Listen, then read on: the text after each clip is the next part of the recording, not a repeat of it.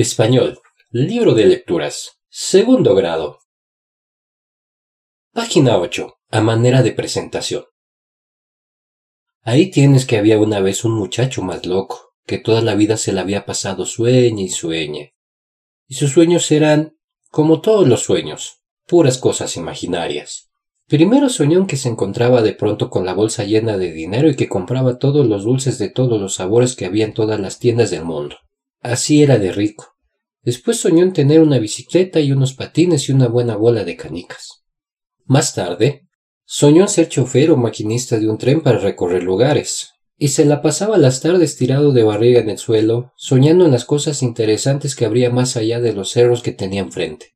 En el pueblo de él había unos cerros muy altos, y a veces soñaba ser un sopilote y volar, muy suavemente como vuelan los sopilotes, hasta dejar atrás aquel pueblo donde no sucedía nunca nada interesante.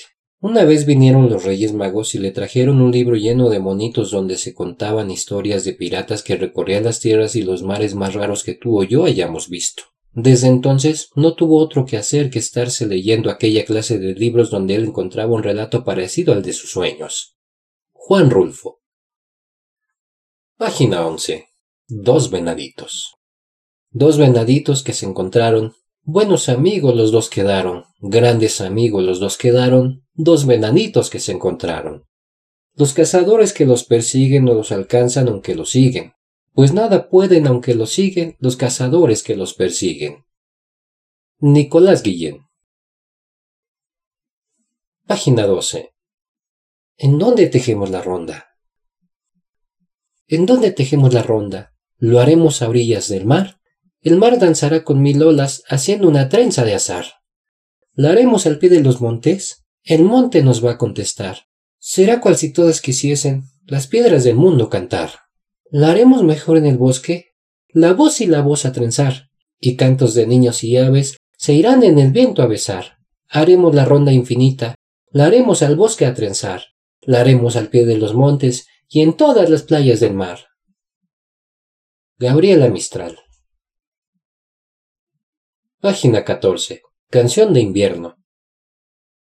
Cantan, cantan, donde cantan los pájaros que cantan. Ha llovido, aún las ramas están sin hojas nuevas. Cantan, cantan los pájaros, en donde cantan los pájaros que cantan. No tengo pájaros en jaulas, no hay niños que los vendan. Cantan, el valle está muy lejos. Nada, ya no sé dónde cantan los pájaros. Cantan, cantan, los pájaros que cantan. Juan Ramón Jiménez. Página 16. El lobo con piel de oveja. Pensó un día el lobo en disfrazarse para obtener su comida sin que lo descubrieran. Se puso encima una piel de oveja, se fue a pastar con el rebaño y logró despistar totalmente al pastor. Al atardecer, el lobo fue llevado junto con todo el rebaño al corral, que cerraron con una tranca. Pero en la noche, buscando el pastor su provisión de carne para el día siguiente, tomó al lobo creyendo que era un cordero y lo sacrificó. Eso. Página 18. La D. Es la D. Ya lo verás. Un tanto desordenada. Está en todo y está en nada. Está delante, en detrás. Y siempre en actividad se aparece por igual. Dos veces en un dedal y entera en una mitad. Fernando del Paso. Página 20. La Junta de los Ratones. Una vez se juntaron los ratones para hablar de cosas importantes. Nuestra suerte sería feliz si no fuera por el gato, dijo uno. Sí, maldito gato, dijo otro. Vivimos asustados, temblando todo el tiempo. Ya no podemos más. Nunca podemos comer a gusto. El gato llega tan callado. Y da unos saltos tan enormes y tan rápidos. Otros muchos ratones tomaron la palabra y a veces hablaban varios al mismo tiempo. Pero a nadie se le ocurría la manera de evitar tamaños sustos. De repente, por encima de todas las voces, se oyeron los gritos de un ratón que tenía fama de inteligente. Yo sé lo que hay que hacer. Tengo en mi agujero un cascabel que suena muy bien. Ese es el remedio. Basta que el gato esté dormido y colgarle el cascabel al cuello. Así, cada vez que el gato nos ande buscando, él mismo nos avisará y podremos escapar a tiempo. El discurso fue un gran éxito. Unos abrazaban al orador, otros lo besaban, otros le daban palmaditas, otros le decían palabras de felicitación, y todos los demás aplaudían. Pero había un ratón viejito que no aplaudía ni nada. Le preguntaron por qué y él contestó, la idea no es mala, pero aplaudiré cuando sepa una cosa. ¿Quién se animará a ponerle el cascabel al gato? Cuento tradicional. Página 23. Un hipopótamo. Un hipopotamito tan chiquitito que parezca de lejos un mosquito y que se pueda hacer upa y mirarlo con lupa. Debe ser un hipopotamito. María Elena Walsh. Página 24. Diccionario poético 1. Araña. Hija del aire. Octavio Paz. Bosque. El bosque es un jardín analfabeto y despeinado. Eduardo Lizalde. Cebra. Caballo de la selva.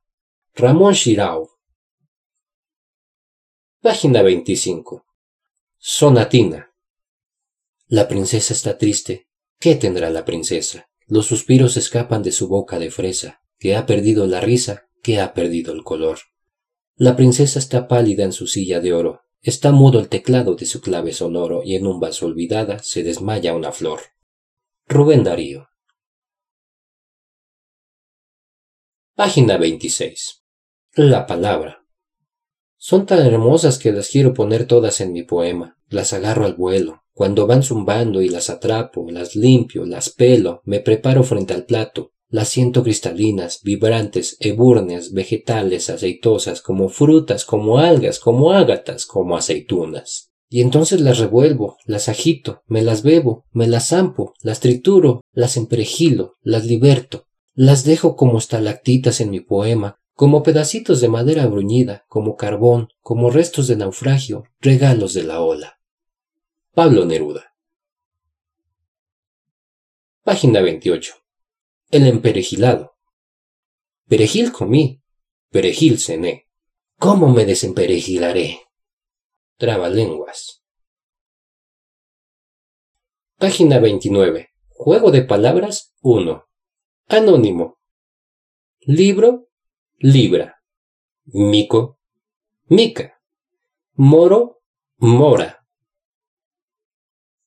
Página 30. Vamos a cantar.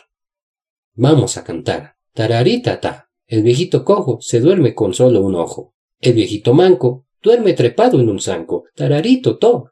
No me diga nada usted. Se empieza a dormir mi pie. Voy a subirlo a mi cuna antes que venga la tía Luna. Tararí tui, tui. Jaime Sabines.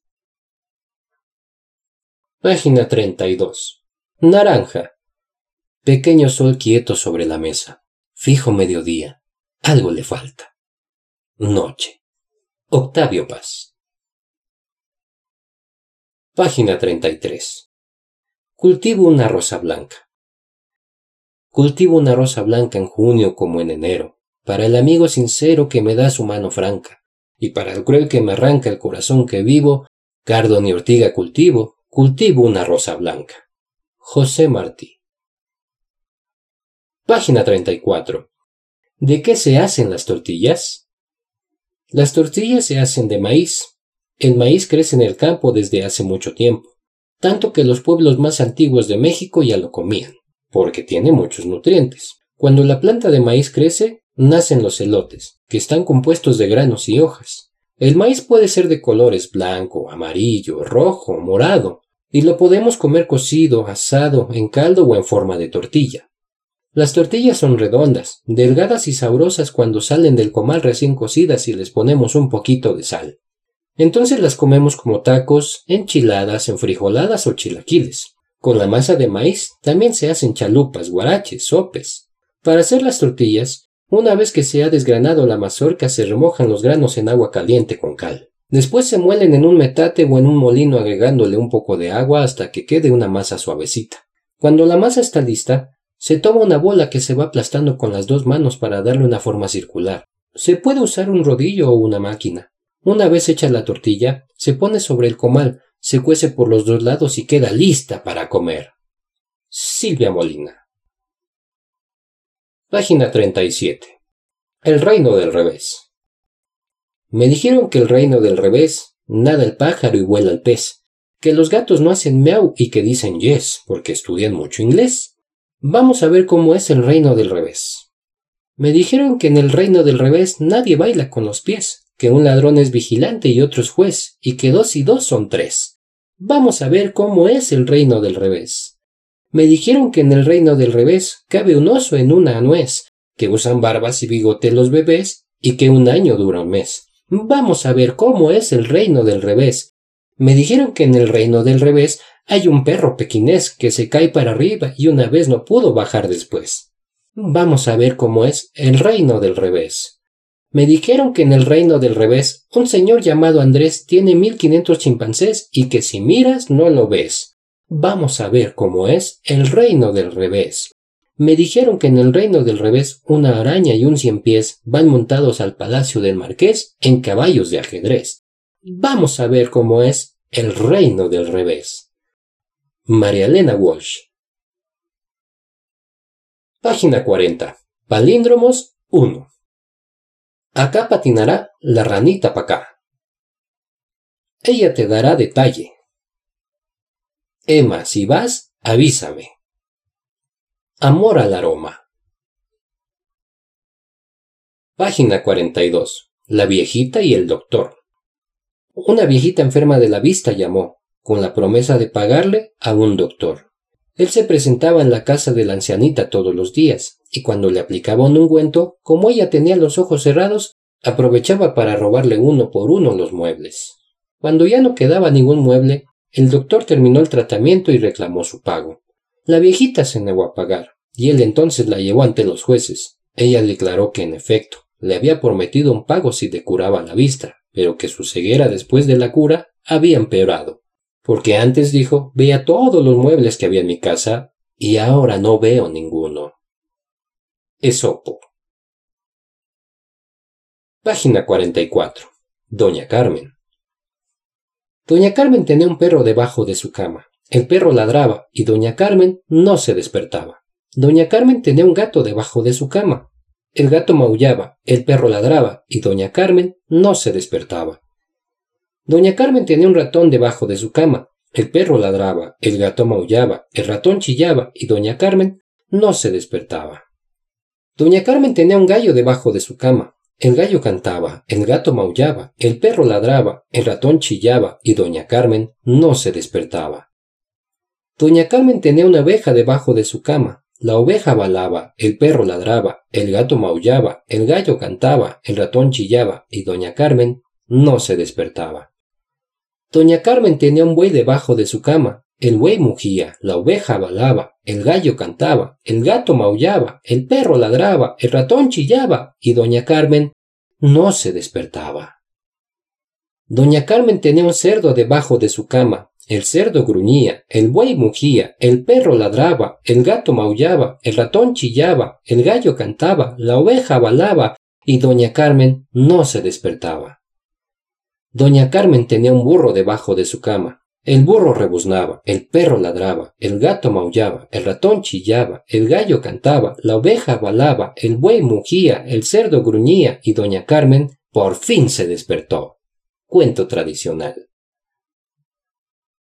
Página 47. Acertijos. Tradición popular. ¿En dónde lleva la H aguacate? En el hueso. ¿A las cuantas vueltas echa un perro? A la última. Página 48. La foca blanca. Duérmete, mi niño, duerme, que la noche va a llegar. Las aguas se han vuelto negras, pues el sol se ha puesto ya, y la luna quiere vernos entre las olas del mar. Una almohada tan blanda como la espuma tendrás, donde las olas se encuentran y se abrazan sin cesar. Tus cansadas aletitas allí podrás descansar, sin miedo a los tiburones ni a la feroz tempestad, y dormirás arrullado en los brazos de la mar. Rudyard Kipling Página 50 Infancia Frente a mi casa, la calle se convirtió en un inmenso mar de lodo.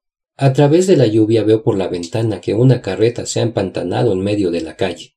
Un campesino, con una manta de castilla negra, hostiga a los bueyes que no pueden más entre la lluvia y el barro. Por las veredas, pisando en una piedra y en otra, contra frío y lluvia, andamos hacia el colegio. Los paraguas se los lleva el viento. Los impermeables eran caros, los guantes no me gustaban, los zapatos se empapaban. Siempre recordaré los calcetines mojados junto al brasero y muchos zapatos echando vapor como pequeñas locomotoras. Pablo Neruda.